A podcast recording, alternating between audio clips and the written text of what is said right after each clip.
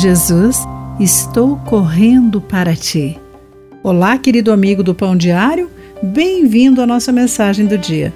Hoje lerei o texto de Mike Whitmer com o título Onde você está indo?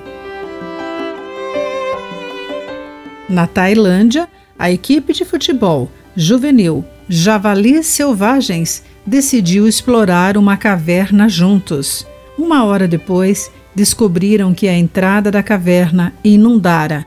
A água os empurrou dia após dia até eles ficarem presos a mais de 4 quilômetros da entrada. Quando foram resgatados, duas semanas depois, muitos questionaram como eles se afastaram tanto. Resposta: um passo de cada vez. Natã confrontou Davi por matar Urias, seu soldado leal. Como o homem segundo o coração de Deus se tornou culpado de assassinato? Em 1 Samuel, capítulo 13, versículo 14. Um passo de cada vez. Davi não passou do zero ao assassinato numa única tarde.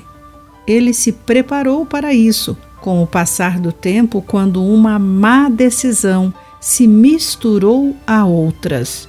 Começou com um segundo olhar que se transformou num olhar lascivo. Ele abusou de seu poder real, mandando buscar Batseba. Depois tentou encobrir sua gravidez, chamando seu marido de volta para casa. Quando Urias se recusou a visitar sua esposa, Enquanto seus companheiros lutavam, Davi decidiu pela morte dele.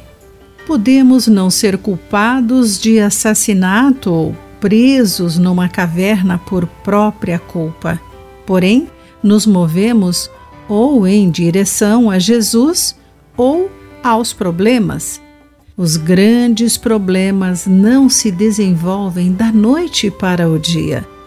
Surgem gradualmente, um passo de cada vez. Querido amigo, qual decisão você pode tomar agora para mover-se em direção a Jesus e longe das tentações? O que deve ser feito para confirmar tal decisão? Pense nisso. Aqui foi Clarice Fogaça com a mensagem do dia.